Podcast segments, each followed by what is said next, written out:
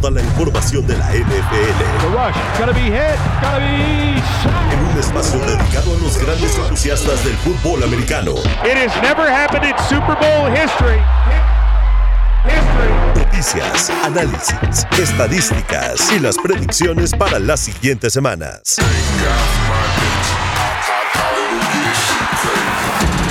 Arranca. Cuarto cuarto, cuarto cuarto. En W Deportes. Conectamos tu pasión. Hola amigos, ¿cómo están? Bienvenidos a una edición más de Cuarto Cuarto. Ya estamos listos para platicar de la próxima semana y también platicar un poquito de lo que pasó el jueves cuando abrió la, la semana 7 entre Jacksonville y Nueva Orleans. Jacksonville se llevó el partido 31-24 a Nueva Orleans. Un partido que no fue tan bueno como el marcador lo dice, pero que tampoco fue tan aburrido como nos imaginábamos que iba a ser al principio de temporada. Ya está aquí Elba Jiménez para platicar de esto y mucho más. Elvita, ¿cómo estás? Muy bien, muy contenta de estar con ustedes una semana más de NFL y esto se me está yendo muy muy rápido. Por un lado bien, para no deprimirme tanto, con mi equipo, pero por otro lado muy triste porque realmente la NFL dura nada. Dura nada, dura poquito, como bien dices, semana 7 la que vamos a ver. Y antes de seguir platicando de este partido, hoy nos acompaña nuestro gran amigo, productor, comentarista, analista y no sé qué más haga, mi querido Fo, Rodrigo Fernández de La. ¿Cómo estás, mi querido Rafa? Qué gusto platicar con todos y sobre todo eh, Elba también, por supuesto, buen día. Y eh, lo más importante, platicar de esta semana que además pinta bien, pero ya empieza a, hacer estragos eh, en temas del fantasy y en temas de, de algunas ausencias del espectáculo del NFL, los descansos, los famosos descansos de la NFL. Y sí es es un tema, pues, eh, como le dicen? Apocalypse o algo así, ¿no? Este, bueno. Esta, semana es la que más equipos descansan, ¿no? Lo que la, que más equipos tienen bye. Entonces, como bien dices, entre, digo, para temas de fantasy, entre lesiones, entre jugadores que no tienen partido y otras cosas, pues sí, sí es complicada. Pero antes de eso vamos a platicar de lo que pasó el jueves en Nueva Orleans cuando Jacksonville le gana 31-24 a Nueva Orleans, insisto, no fue el partido tan divertido o tan parejo como lo indica el marcador, pero tampoco fue tan aburrido como lo imaginábamos al inicio, ¿no? Trevor Lawrence eh, le hacía un touchdown de 44 yardas para Christian Kirk, eh, ya tarde del cuarto cuarto. Y eh, Jacksonville detuvo a Nueva Orleans en una jugada clave en, cuarta y gol. Y se tuvieron cuatro oportunidades. Cuando Derek Carr lanza un pase para Foster Moreau, él lo suelta o no lo agarra. Y con eso Nueva Orleans se quedó en el camino en casa. Mi querido Fo, pues Jacksonville, después de un, creo yo, un calendario complicado, estuvo dos semanas seguidas en Londres. Ahora tuvo semana corta, tuvo dos juegos divisionales de forma consecutiva Está con 5-2. Parece que salió, salió bien librado de este inicio de calendario complicado. Y, y, se postula, si no como uno de los favoritos de la americana, pues en el escalón de abajo, ¿no? Sí, sí, sí. Yo creo que el equipo de Jacksonville es un equipo contendiente. Independientemente de cualquier situación, tienen un head coach que ya ha sido campeón de la liga y además de todo, ha ayudado mucho a reconstruir el proyecto que tiene Jacksonville como franquicia. Están eh, aprovechando que tienen un equipo pues bastante cercano a la élite porque la mayor parte de estos jugadores que conforman la defensiva, la ofensiva, o al menos los, eh, los protagonistas, tienden a hacer números, eh, perdón, selecciones de, primera ronda y de primera ronda en altos puestos. Entonces vamos a encontrar ahí eh, jugadores muy, muy, muy importantes y que además de todo van a permitir que esta... Eh, que esta sola construcción de una ofensiva se convierta en un proceso bastante prometedor prometedor porque es una situación que eh, va a hacer del equipo muy contendiente que tiene el talento, que tiene una buena dirección y sobre todo que están tomando bien las decisiones en el campo. Es cierto, todavía no termina de cuajar, pero dentro de lo que ya estamos viendo es un equipo que tiene formas, que sabe ganar y que sobre todo ya no está con esta mentalidad perdedora que le caracterizó durante varios años. Entonces vamos a ver pronto a ese equipo protagonista. Claro, claro, ya lo estamos viendo, creo yo, ¿no? Y por el otro lado, el Vita Nueva Orleans en un periodo de reconstrucción, o, desde que se fue Sean Payton y, de que se retiró Drew Brees, como, no, como que no encuentran la, la brújula, Alvin Kamara y Michael Thomas perdidos en una ofensiva con pocas opciones, con Derek Carr que no, no, acaba de cuajar en la NFL, un coreback que para mí ya ni debería de ser titular. Y, insisto, Michael Thomas y Alvin Kamara se vuelven como rehenes de esta ofensiva, ¿no? Un equipo que ahora sí ni fu ni fa, como se dice por ahí, ni blanco ni negro. Y ahí está en la NFL, como hay 10, 12 franquicias que ni clasifican ni quedan al final y viven como en, como en el limbo, ¿no? Sí, bueno, creo que sí le quitó brillo el hecho de, de que se fuera Breeze definitivamente, pero aún así a mí me gusta, Chris Olave me encanta, Camara me encanta y tienes toda la razón, lo del coreback eh, Derek Carr, yo me acuerdo mucho de la lesión que tuvo de espalda, siento que sí es un antes y un después, eh, es como Wentz, ¿no?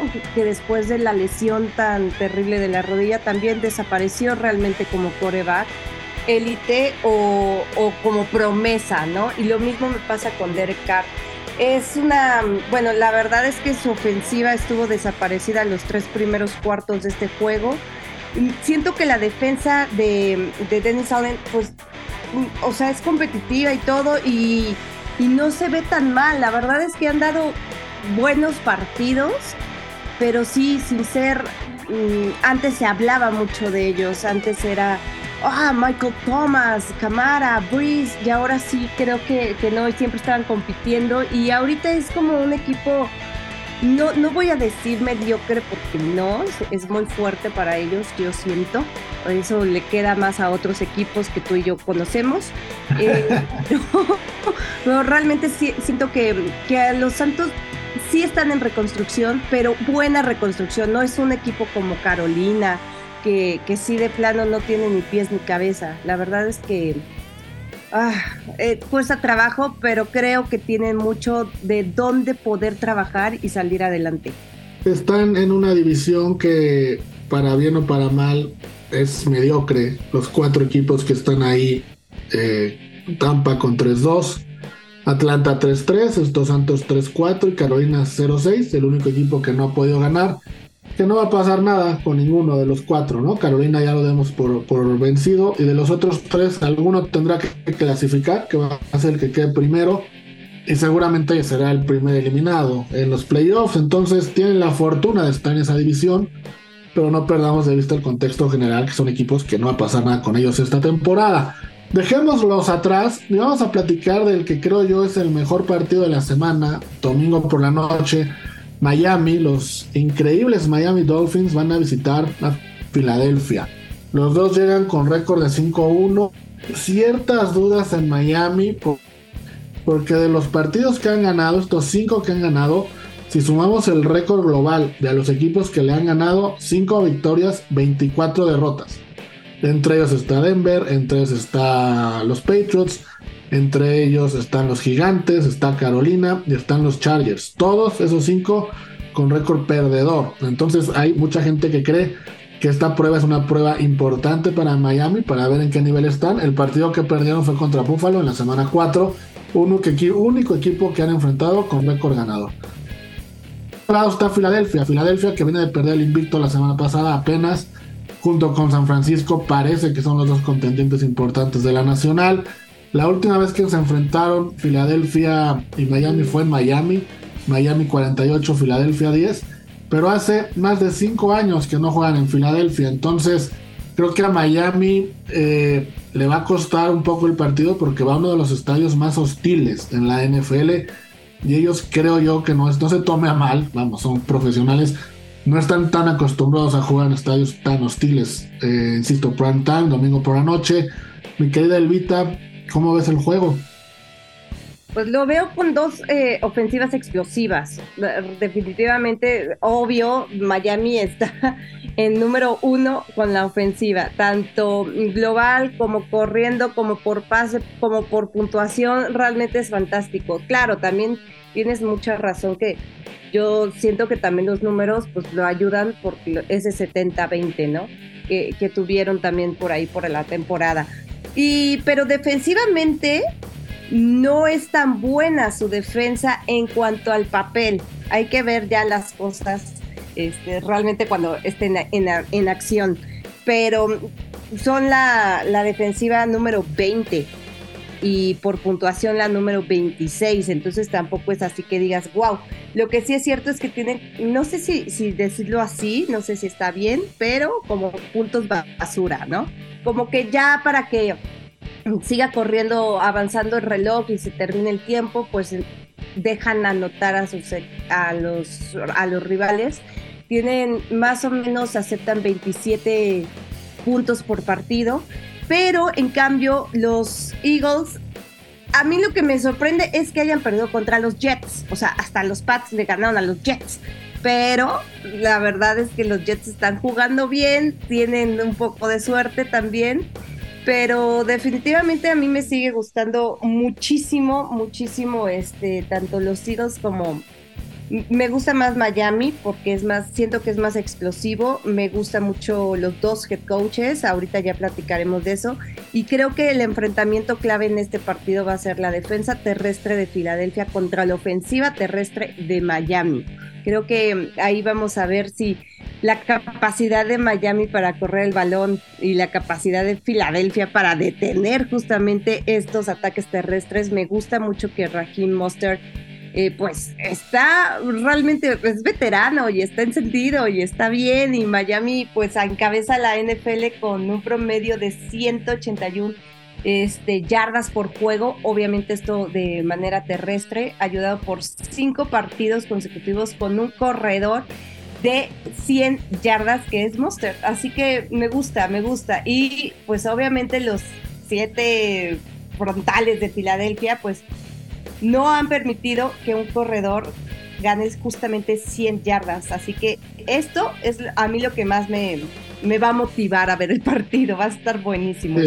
Sí, sí, un partido que, que pinta bastante bien. Es una gran prueba para los dos. Filadelfia, como bien dice Elba, viene de perder 20-14 con los Jets. Creo que perdieron por sus propios errores. Los Jets no hicieron tanto como para ganarlo. Jalen Hurts tuvo tres intercepciones. Récord eh, personal, negativo, pero récord personal. De hecho, fueron cuatro, ¿no? ¿Mandé? De hecho, creo que fueron cuatro. Ah, sí, bueno, tres, tres o cuatro, ¿no? Sí, sí, sí, la verdad es que no me acuerdo, porque al final terminó lanzando un último pase que, que fue el que ya terminó por sepultarle. ese, entiendo que fue el tercero, ¿no? O sea, eh, tuvo tres intercepciones de Hertz. El último fue el de Tony Adams, el que tú dices, para, para pase de anotación, bueno, Pick Six. Eh, pero bueno, eh, contrataron a Julio Jones, un, receptor que en su momento fue, fue top. Eh, están lesionados el tackle de Lane Johnson, Devon Smith. Y Jalen Ramsey regresó después de, de, su primer entrenamiento después de la cirugía para Miami. Entonces, mi querido Fo, prueba para los dos, ¿no? Prueba de fuego importante para los dos.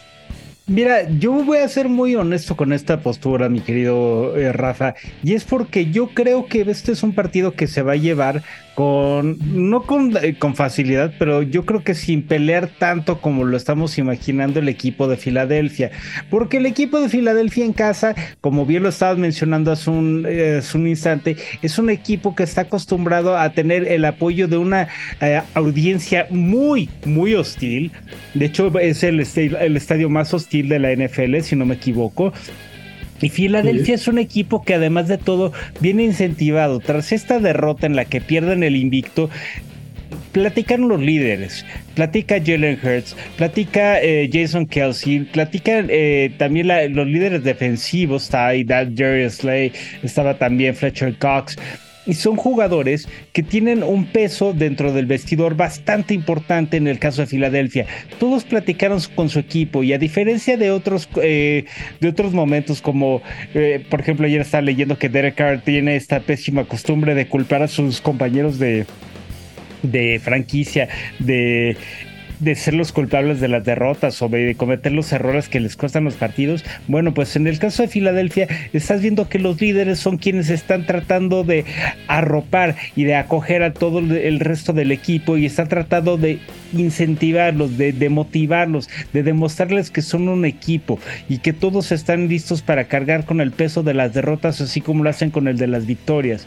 Entonces yo creo que aquí la situación es que vamos a ver un equipo de Filadelfia un poquito más estable, un poquito más constante y sobre todo que va a tener una, fuerza diferente, no solamente por estar en casa, sino porque también van a tener otro tipo de motivación. Y para, si para eso llega Julio Jones apoyando a que estén eh, eh, manos confiables cerca de, de Jalen Hurts, por supuesto que va a ser una adición que va a terminar de darle esa fortaleza. El equipo de Miami, como bien mencionabas, no es un equipo que esté acostumbrado a enfrentarse a franquicias que tengan un récord ganador es cierto, tiene unas estadísticas temibles y la verdad es que es uno de los equipos que tienen una más, una de las más eh, creativas mentes al momento de generar eh, jugadas que terminan o con mucha ganancia o simplemente en anotación. Pero el problema es que Miami no va a terminar de ser este equipo tan bien cuajado teniendo estos rivales de mediano peso en el momento en el que se topan a un peso pesado como es Filadelfia o como ya les tocó con Buffalo, van a enfrentar una realidad que no están habituados a ver. Y yo creo que Miami, aunque esté siendo muy vistoso y sea uno de los equipos más interesantes de ver, todavía no está en ese nivel que los pueda catapultar a un Super Bowl. Y por eso mismo estoy seguro que Filadelfia se va a llevar sin mayor problema al partido. Ah, sin mayor problema, fíjate, ya, ya, ya diste un pick ahí interesante. Bueno, oye, checando lo del partido de Jets Filadelfia, sí fueron tres intercepciones de Jalen Hurts, no cuatro, nada más para los. gracias, falla mía, falla mía. falla de memoria.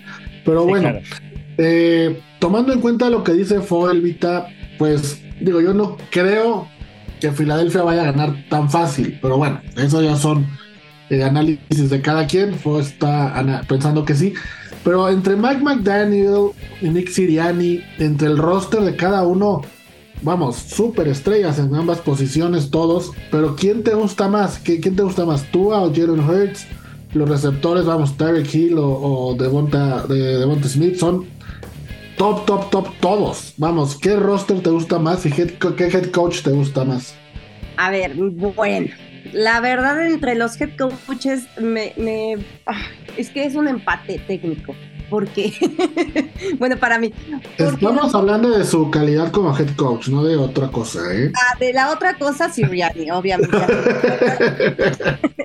no, pero me gustan mucho los dos porque los dos, bueno, o sea, ¿cómo, cómo explicas que Mike viene de ser recoge balones en, en Denver? y ahora tiene una ofensiva de esta calidad. A mí me parece, y solo con 40 años, o sea, soy más grande que él y no he hecho nada en la vida. Y él es impresionante. Me gustan muchísimo las dos ofensivas de, bueno, o sea, las dos, la parte ofensiva de estos head coaches. Entonces, para mí sí, la verdad sería tal vez un empate, tal vez, tal vez, tal vez, solo porque lo que hicieron la temporada pasada los Eagles eh, Siriani tiene un paso adelante, en mi opinión.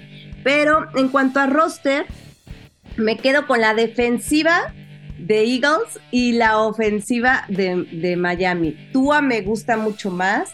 desde Alabama lo, seguía yo y me gusta muchísimo. También siento que las lesiones lo han eh, pues traicionado varias veces, pero aún así Mike lo ha ayudado a darle la vuelta, a ser un, eh, un coreback en el cual puedas confiar. Y teniendo a Hill, o sea, Tyree Hill, que es el número uno, uno, uno, uno, uno de receptores en la NFL, realmente pues lo tiene como que facilito, ¿no? Como esa dupla. Y además tienes a Waddle, y además tienes a Monster, y además tienes muchas herramientas. Y del lado de, de los Eagles me gusta muchísimo más la defensiva que, la ofensiva. Yo sé que que Hurts y todo y que tuvo una buena campaña, pero la verdad es que sí, como bien decías, con las tres intercepciones de, del partido pasado y demás, se ve que cuando lo presionan o cuando las cosas no marchan tan bien desde el principio, se me,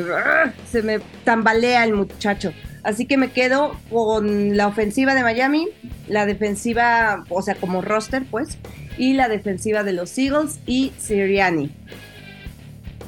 Ok, ok, pues ahí está muy parejo, ¿no? Muy, muy, muy parejo. La verdad es que sí, o sea, a mí la única cosa que... No, no, no es cosa, más bien es como, como duda y, lo que quiero ver es a Miami jugando de verdad esta temporada con este coach, con estos jugadores, ya con todas las cualidades que nos dijiste, en un ambiente extremadamente hostil y contra un roster o un equipo del nivel de ellos. Porque, insisto, han tenido partidos, lo cual no es su culpa, no estoy menospreciando lo que, lo que han hecho, pero repito, le ganaron a los gigantes que llevan récord de 1-5, le ganaron a Carolina con récord de 0-6, le ganaron a los Patriots y a Denver con récord de 1-5, y posiblemente el más complicado, y pongo complicado entre comillas, han sido los Chargers que llevan récord de 2 ganados y 3 perdidos. Entonces, creo yo y así está hecho el calendario, no, no es reclamo, que de verdad Miami se ha enfrentado a equipos más débiles que ellos, no, no han enfrentado equipos de su nivel. Miami es un super equipo, un roster enorme, como bien dice el Vallano de calidad, y es la primera vez en la temporada que van de visitantes a un lugar hostil contra un equipo igual, por lo menos en el papel de bueno que ellos. Es una buena prueba, se presenta en la semana 7 gane o pierda el que sea, no creo que vaya a afectar en sus posibilidades de llegar a playoff. Los dos los vamos a ver seguramente en playoff.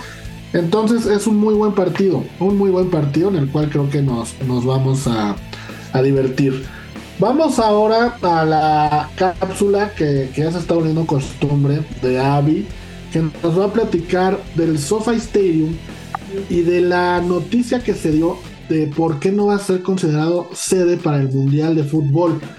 Eh, soccer. ¿Cómo es posible que un estadio de esas dimensiones, de ese nivel de inversión y de esa calidad no sea considerado para el evento que a mucha gente cree es el evento más importante del mundo a nivel deportivo, que es el Mundial de Fútbol? Vamos a escucharla y regresamos. En W Deportes, conectamos tu pasión con la NFL. En cuarto cuarto. Hola a todos, espero que estén teniendo un gran sábado. Les saluda con gusto a Viverona y hoy tenemos mucha información por compartir. Sé que están ansiosos de hablar de la NFL, pero vamos a aguantar un poco porque vamos a darle al fútbol soccer. Así es, hablaremos del próximo Mundial 2026. Es que resulta que la FIFA está pensando en dejar fuera al SoFi Stadium como sede de partidos en la Copa del Mundo, a pesar de ser el estadio más costoso de la NFL. Esto lo dijo John Sutcliffe, conocido reportero de ESPN. Recuerden que el Mundial 2026 se jugará en tres países, México, Estados Unidos y Canadá. Al principio todos pensábamos que el SoFi sería la joya de la corona, pero hay dos problemas que están poniendo trabas a la decisión final. El primer problema es el reparto de las ganancias generadas por el evento, porque Stan Kroenke, el dueño del estadio y de los Rams, no está nada contento con la tajada que la FIFA quiere repartir de las ganancias. Y en segundo lugar, el problema es que hay algunas remodelaciones que deben hacerse para que el estadio cumpla con los estándares del juego, pero el dueño del estadio no parece estar dispuesto a abrir la cartera y soportar esa inversión. Todos nos estaremos preguntando qué significa en términos de dinero que el SoFi Stadium se quede fuera. Bueno, pues básicamente perderían una gran parte del pastel que incluye la repartición de ganancias por derechos de transmisión, patrocinios, boletos y hospitality. Ganancias calculadas en unos enormes 11 mil millones de dólares según la FIFA. Teniendo en cuenta que el SoFi ha sido el estadio más caro de la NFL, esta sería una pérdida considerable. Pero la verdad es que en la NFL nadie pierde tiempo ni dinero. Si el SoFi no pasa la prueba para el Mundial 2026, hay otros estadios como el MetLife de Nueva York o el ATT en Dallas podrían tomar su lugar. Estaremos bien atentos para ver qué sucede con este tema. Siguiendo con las noticias jugosas, la NFL es un negocio gigante. Esta semana, los dueños de los equipos le dieron una extensión de contrato al comisionado Roger Goodell y lo hicieron hasta marzo de 2027. Para los que no lo saben, Goodell ha estado al mando de la liga desde 2006 y no es casualidad que lo quieran mantener ahí. Durante su tiempo, la NFL ha incrementado sus ganancias de una manera espectacular. En 2010, la liga generaba alrededor de unos 8 mil millones de dólares. Nada mal. Pero gracias a Google, ahora estamos hablando de la grandiosa cantidad de 20 mil millones de dólares al año. Además, ha negociado contratos millonarios de transmisión, acuerdos laborales, ventas de equipo y en la pandemia lideró la liga con el único objetivo de no cancelar ni un solo partido. Y la verdad es que al menos de los fans se lo agradecemos. Si sigue este ritmo, en los tres años que le restan en la liga, Roger Goodell hará que la NFL sea un negocio aún más grande de lo que ya es. Por supuesto que la liga le reconoce su buen desempeño y la compensación económica de Goodell asciende a unos 200 millones de dólares no son salarios garantizados, más bien están basados en bonos e incentivos por alcanzar objetivos. Nada mal, ¿no? Y para cerrar la cápsula de hoy, quiero decirles un dato curioso, y es que como sabemos hay muchos jugadores que también han diversificado sus actividades más allá del emparrillado y han empezado a invertir en diferentes negocios. Esta semana Patrick Mahomes justo es uno de los que está diversificando sus inversiones y ahora se aventuró en el mundo de la Fórmula 1 compró el grupo propietario del equipo de carreras Alpine. Y ojo ahí, porque declaró que todo lo que hace tiene como meta en algún momento del futuro próximo ser dueño de un equipo de la NFL. Eso es todo por hoy en el lado B de la NFL. Mi nombre es Avi Verona. Me pueden encontrar en las redes sociales como arroba Aviverona y nos escuchamos el próximo sábado. Hasta la próxima. Perfecto, Avi, pues ya estamos de vuelta. Buenísima la información y es increíble que por unos cuantos metros de las dimensiones de la cancha a lo ancho la FIFA no lo haya aprobado porque no tiene las medidas oficiales de un partido de fútbol. Vamos a ver en qué acaba todo esto. Vamos a una pausa y regresamos para seguir platicando de NFL en cuarto cuarto. Regresamos al emparrillado. En cuarto cuarto, el programa de la NFL de W Deportes. Conectamos tu pasión. Estamos de vuelta amigos, gracias por seguir con nosotros, gracias por seguir en cuarto cuarto después de, nuestra pausa comercial. Y antes de continuar, Elvita, ¿qué tal si nos recuerdas cuáles son tus redes sociales y dónde te puede seguir la gente? Claro que sí, me pueden seguir en arroba Elba Jiménez 9 en todas mis eh, redes sociales y Elba Jiménez 09 también en Instagram. Tengo dos Instagrams, soy muy feliz teniendo dos Instagrams, por favor síganme. Perfecto. ¿Y por qué tienes dos Instagrams? Porque no sé qué hice en algún momento de la vida y me tienen baneadas las historias. Entonces, en el principal y pues hago las historias en el otro. Y ahí voy tratando de, de pues sobrevivir en las redes sociales porque sí está muy complicado. Me parece muy bien, muy bien. Mi querido Fo, a ti la gente, ¿dónde te puede seguir? ¿Dónde te puede buscar? ¿Dónde te puede preguntar cosas? A mí me pueden escribir a Rodrigo-F de la G, esto en... Es que ya no es Twitter, entonces es en X, que pues ya cada vez es más X. También eh, puede ser en Instagram y puede ser en TikTok. Ahí cualquier comentario es siempre más que bienvenido y por supuesto eh, tendrá una respuesta. Súper, súper. Es ex Twitter, ¿no? Con lo que, a lo que te refieres, la, antigua red social Twitter. Eh, las redes sociales del programa, cuarto cuarto en ex Twitter, cuarto con letra, luego el número 4 y TO cuarto cuarto ahí nos pueden seguir para preguntarnos y opinar acerca del programa. Misma dirección para Instagram, ahí nos pueden escribir y pueden preguntarnos todo, todo lo que quieran de la NFL. Con gusto estaremos contestándoles. Vamos a pasar a otro tema que la verdad se me hace muy interesante. Ojalá después lo podamos tocar más a detalle, que es el de los famosos trades, ¿no? Antes del deadline, que es en unos días. El 30 de octubre es el deadline para hacer los, los cambios de jugadores. Y aquí es cuando realmente nos damos cuenta en octubre, apenas en octubre, qué equipos ya están tirando la temporada, dándola por perdida y pensando en reconstruir o armar un mejor roster para la próxima temporada y cuáles de verdad van en serio, van, van en busca de, los playoffs después de, llegar al Super Bowl y después de ganarlo. En estos momentos es justo cuando lo, lo, detectamos, ¿no? Y hay equipos como Chicago, como Nueva Inglaterra, como los Chargers, como Denver, de Carolina ni hablemos, que creo yo tienen por ahí algún par de buenos jugadores o algún otro equipo por ahí también podría tenerlos, pero ya no tienen aspiraciones importantes. Es el momento de hacer unos trades, ¿no? De cambiarlos. Por ejemplo, a un equipo, no sé, como Kansas City le vendría bien un receptor.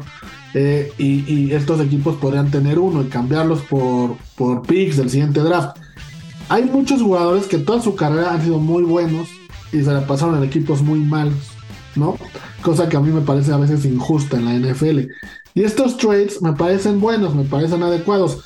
Pero fue dentro de todo esto que estoy diciendo, a ti, ¿a qué jugador de un equipo perdedor, perdedor esta temporada, te gustaría verlo en un equipo más contendiente, donde pudiera demostrar más sus habilidades o ser una pieza importante para un equipo para ganar algo?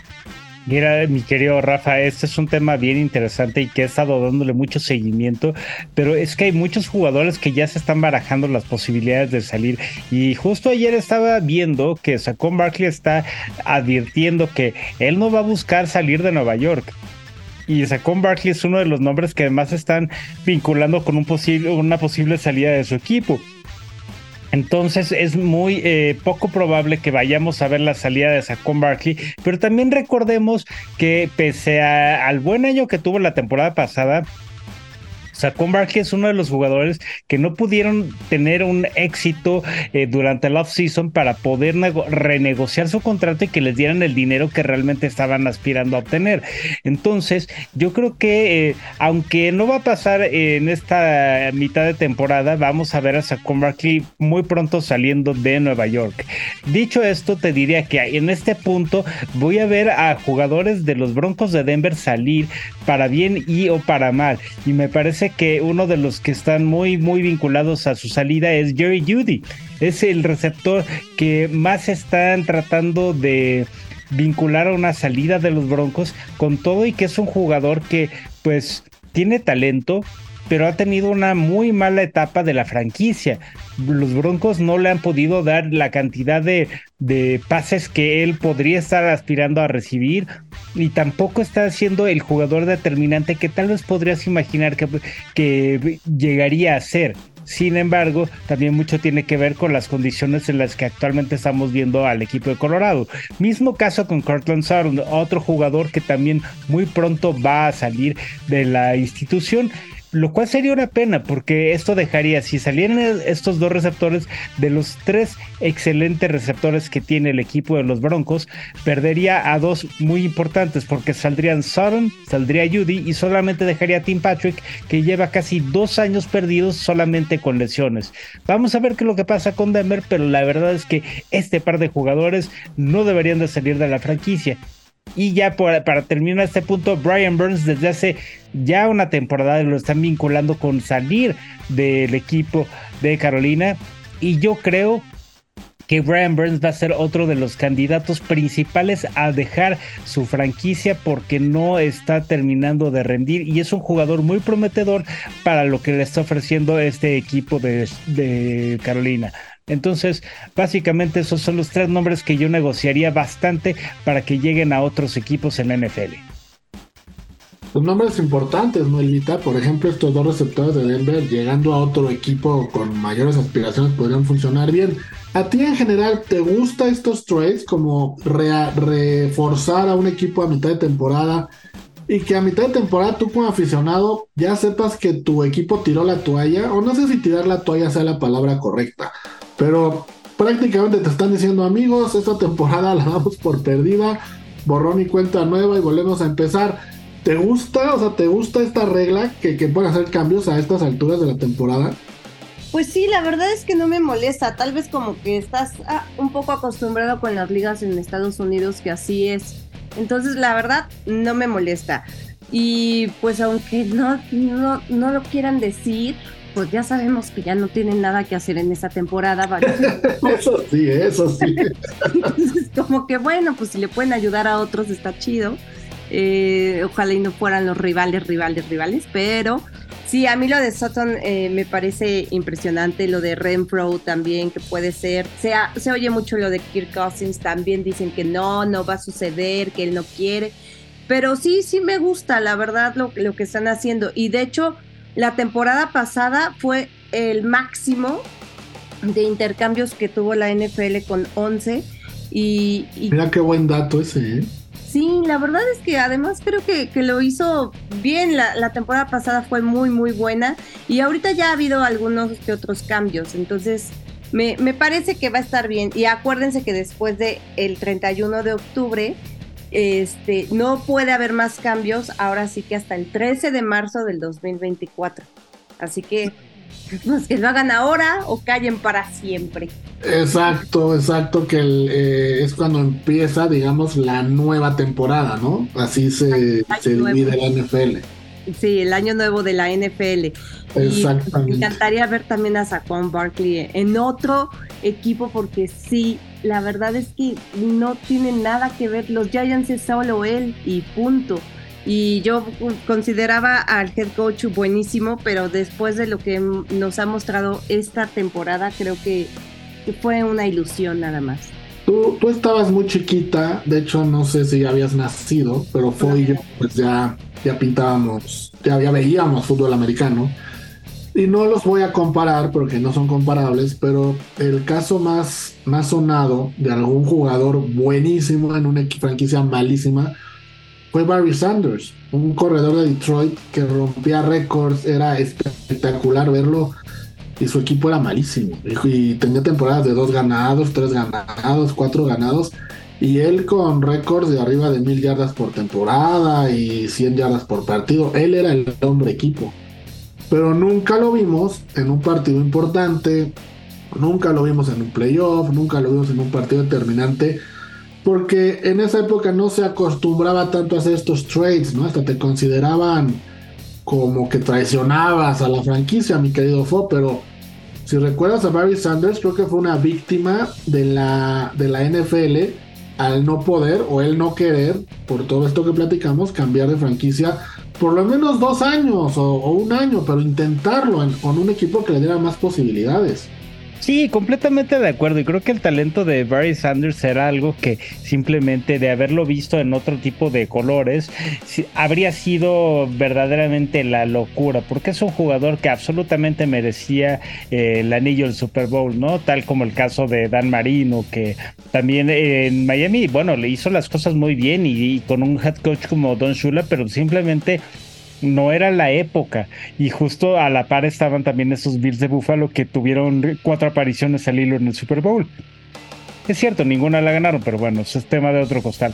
Y en el caso de, en el caso de Barry Sanders, me parece que sí llegó a jugar eh, algún playoff, si no fue divisional, lo jugó de comodín cuando estaba Rodney Pitt como mariscal de campo y estaba Wayne Pontes como head coach.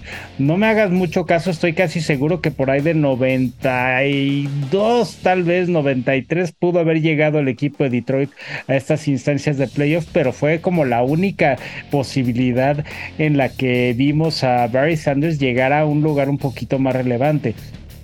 Y es que era un equipo que tal vez no tenía este talento que le arropara lo suficiente para poder llegar lejos, pero lo que hacía Barry Sanders era una cosa brutal y era un jugador tan explosivo que simplemente, como bien dijiste Rafa, era el jugador franquicia y por eso es uno de los indiscutibles eh, en llegar al Salón de la Fama, aunque no tuviera, pues tú sabes, los resultados eh, palpables de ese éxito dentro de la NFL. Un talento inigualable igualable. Y, y, y, esa posibilidad de los trades ya llegó después. Y probablemente si hubiera tenido que decir el mismo Barry Sanders si habría querido salir de Detroit o no, yo estoy casi seguro que habría dicho que no. Sí, yo también. De hecho, creo que lo ha dicho, ¿eh? Creo que lo ha dicho que no. Fíjate, aquí tengo el, dato de Barry Sanders ya para seguir, ah, para seguir con lo que, con nuestro power ranking. Barry Sanders en toda su carrera jugó seis partidos de playoff. Seis nada más. Uno en 1991, uno en 1993, uno en 1994, uno en 1995 y uno en 1997. Lo que te hace eh, ver que perdió todos. ¿no? O sea, perdió los, seis, partidos en los que participó, los perdió. Entonces, tuvo una carrera eh, aproximadamente, ahorita les voy a decir en un segundo. Él debutó en 1989, se retiró en 1998, estuvo 10 años en la, en la NFL y jugó 6 partidos de playoff, o sea, ni siquiera uno por temporada, de lo que nos perdimos. Pero bueno, bueno, eso ya como bien dice fue es para otro programa. Vamos ahora a nuestro famosísimo Power Ranking, que yo sé que los equipos y los jugadores están bien pendientes de él. Y empezamos contigo, Elvita. ¿Quiénes son para ti los cinco mejores equipos esta semana? Ok, no me vayan a juzgar. Ya sé que perdieron, ya sé todo. en el número uno, uno, uno, diría, diría Lila Deneken, eh, sería los Niners. Yo sé que perdieron, sigo pensando que es un equipo muy bien equilibrado. Eh, fallaron pues ahora sí que el gol de campo, pero bueno, me siguen gustando. En número dos, los Dolphins. Sí, de mi división. Sí, ni modo. Este, falta para mi gusto un poco más de defensiva. Número tres, mis Lions de toda la vida. Maravillosamente, me fascinan. Todavía lo que están haciendo está increíble. Eh, Goff, o sea, se ve como una unidad. No hay como que la estrella y esto, o sea, Hutchinson. No, no, no, se ven una unidad y eso me parece maravilloso. En el número 4, los Eagles también, ya sé que perdieron y contra Jets, pero aún así creo que es un grandísimo contendiente, o sea, está levantando la mano muy, muy fuerte para para poder llegar otra vez al Super Bowl. Y en el número 5 pongo a los Chiefs. Siguen sin parecerme wow, pero pues sabemos que tienen al mejor coreback de la liga, aunque a Fo no le gusta, pero así es. no, pues un power ranking bastante, bastante interesante. Creo que vamos a coincidir con varios equipos. No sé si en las posiciones, pero sí con varios equipos. Mi querido Fo, ¿cuál es tu power ranking de esta semana?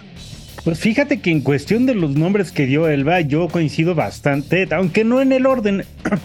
Y, tendría que decir, sí, yo también considero a San Francisco todavía como un equipo que está encima del resto de los equipos, porque aunque perdió el invicto, pierde el invicto, pero más por dos razones. Una, enfrenta a una defensiva élite como la de Cleveland, que muchos, aunque la nieguen y la, la ningunen, es justamente el peor de los errores porque es una defensiva verdaderamente llena de estelares y lo hizo increíblemente ante un equipo muy explosivo aunque tuvo dos lesiones que se pueden discutir, pero también falló el pateador y por eso mismo estoy casi seguro que San Francisco debería seguir invicto, pero gracias a Jake Moody le mató el nervio y pues perdió el invicto. En el puesto número 2, sí, es cierto, no es mi mariscal de campo favorito, pero sigue siendo el mejor de la liga y creo que Kansas City es el puesto número 2 por esta misma manera de ganar feo, pero ganar. Y creo que ahorita que van a recuperar armas familiares con el equipo, como Michael Hartman o como el mismo Frank Clark, que tarde o temprano va a regresar a Kansas City, eso es una realidad me parece que eh, el equipo de Kansas City solamente está a un par de ajustes de volver a ser el equipo más difícil de vencer en toda la liga.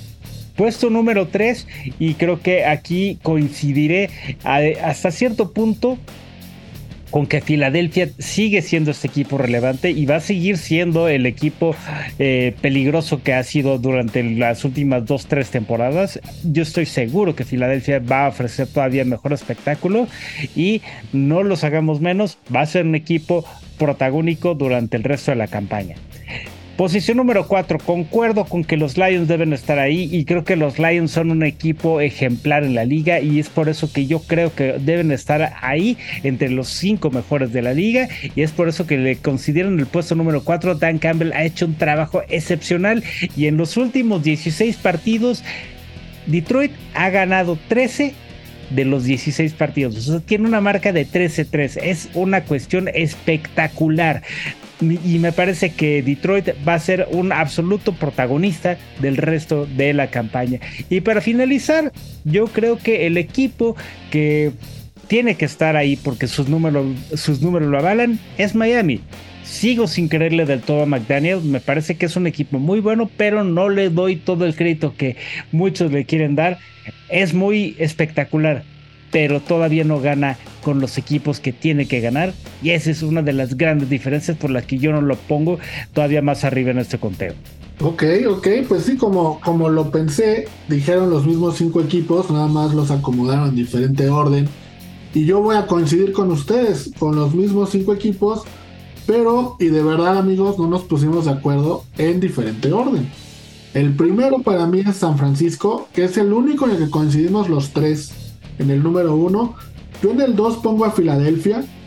En el 3 pongo a Kansas City. No puedo poner más abajo a Kansas City por Patrick Mahomes. Creo que Patrick Mahomes en un buen día, en un buen momento, te gana el partido que él quiera. Entonces no puedo ponerlo más abajo. En cuarto pongo a Miami. ¿Por qué? Por lo que ya ustedes explicaban muy bien y lo que decíamos al principio del programa. Quiero verlo jugar contra un equipo contendiente y de visitante más. Quiero ver a Tua en un ambiente hostil contra un equipo de visitante y ver su comportamiento. Y en el quinto pongo a Detroit, a los Lions de Detroit, por los mismos argumentos que ustedes han dado. ¿Por qué lo pongo en quinto? Porque eh, la franquicia como tal aún no me convence que haya cambiado esa mentalidad y que estén listos para dar el siguiente salto. Entonces, para hacer un resumen, coincidimos con San Francisco los tres en primer lugar. Luego en segundo yo puse a Filadelfia, fue a Kansas y él va a Miami. En tercero, yo a Kansas City, fue a Filadelfia y él va a Detroit. En cuarto, yo a Miami, eh, fue a Detroit y él va a Filadelfia. Y en quinto, yo a Detroit, fue a Miami y él va a Kansas City. Mismos cinco equipos, diferente orden, de lo cual habla de una paridad importante en estos equipos que tres personas no coinciden. Coinciden los mismos equipos, más no en las en las posiciones. Te habla de una paridad importante que hay en la NFL. Mi querida Elvita, pues vamos ahora con René, René María de NFL Freaks, porque nos va a hablar de picks y nos va a hablar de apuestas de NFL. Vamos a escucharla, ¿te parece? Me encanta la idea. Y Fo, vamos contigo, que sé que te importa un poquito más el fantasy, que como decías, con tantos equipos en bye y tanto lesionado, pues también nos va a dar algunos tips y algunas posibilidades para ganar esta semana tan complicada. Deja eso, si hubiera escuchado antes los consejos de René, probablemente no habría cometido los errores que cometí que ya me mostraron en el partido del jueves. todavía estás a tiempo, Fo, todavía estás a tiempo de recuperar tu equipo. Un poco de agua todavía sirve. Vamos, vamos a escucharla. Todo sobre la NFL en cuarto cuarto Deportes. Hola, ¿cómo están? Yo soy René María de Freak NFL. Bienvenidos a esta cápsula para todos los amantes de las apuestas y del fantasy football. Esta semana 7 es el Bipocalipsis. Seis equipos no juegan. Los Bengals, los Cowboys, los Jets, Panthers, Houston Texans y los Titans. Así es que en el fantasy pónganse muy muy vivos para hacer esas alineaciones. Hay que ver a quién subir en ese flex. Seguramente van a haber nombres que nunca pensabas utilizarlos esta temporada. Y sobre todo, ojo con lo que sueltan tus rivales en estas semanas con tantos equipos en, en bye week.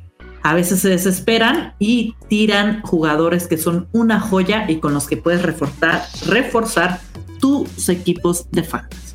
Por la parte de las apuestas, nos vamos a ir con cinco verdes que me gustan mucho. Estas son cinco apuestas favoritas, todas son derechas para esta semana 7. Me voy a ir con el over de recepciones de Curtis Samuels. Está el over en 3.5 con un momio positivo de más 107. Esta es de mis favoritas esta semana. El over de 25.5 yardas por aire, o sea, por recepción de Villan Robinson. Cada vez lo utilizan más por la vía aérea y el momio está en menos 116. El over también de yardas recibidas por Rashid Rice, el receptor novato de los Chiefs. El over está en 36.6 y el momio en menos 117. Estos dos que siguen son momios positivos también y es Miami a ganar. Miami Moneyline paga más 120 que van contra los Eagles, pero esta ofensiva de los Dolphins es una locura. Así es que yo creo que van a ganar y me voy a ir con Miami a ganar. Y el touchdown de Sam Laporta. Sam Laporta, el Tyrant rookie, el Tyrant novato de los Lions, está haciendo wow, no hay palabras para describirlo. Está teniendo la mejor, el mejor inicio de temporada de un tight end en la historia de la NFL, con un momio de más 225. Ya así más pintada de amarilla, más fombet, es Raheem Mustard, el corredor de los Miami Dolphins, anota dos o más touchdowns, con un momio de más 265. Y un parlay sencillo con tres este, tres elecciones es Miami a ganar, Arizona más 7.5 y Packers a ganar. Nos da un momio de más 683. Me voy a ir con estas jugadas esta semana 7. Espero las jueguen conmigo y ganemos juntos. A mí me pueden encontrar en Twitter en arroba René y en TikTok igual, arroba René y nuestro canal de YouTube de Freak NFL con muchísimas sorpresas, programas de picks, de fantasy, de todas las noticias de NFL. Nos vemos la próxima semana y Súper, súper. Pues ahí están los consejos de René. Espero que Fo haya tomado nota y esté listo para ganar por darle la vuelta a su partido de esta semana. En nombre de este gran equipo de trabajo, soy Rafa Torres, alias Patotas. Le doy las gracias por escucharnos. Gracias a Avi y a, René por sus cápsulas, la verdad han tenido mucho éxito, gracias a ellas dos. Gracias a Elba, gracias a Fob y gracias sobre todo a usted por escucharnos y hacer de este programa uno de los más, más seguidos del fútbol americano en español. Un abrazo, cuídense, bye bye. Llegamos al final de cuarto cuarto, pero regresamos el próximo jueves a partir de las 3 de la tarde. Cuarto cuarto, el programa de W Deportes dedicado a la NFL.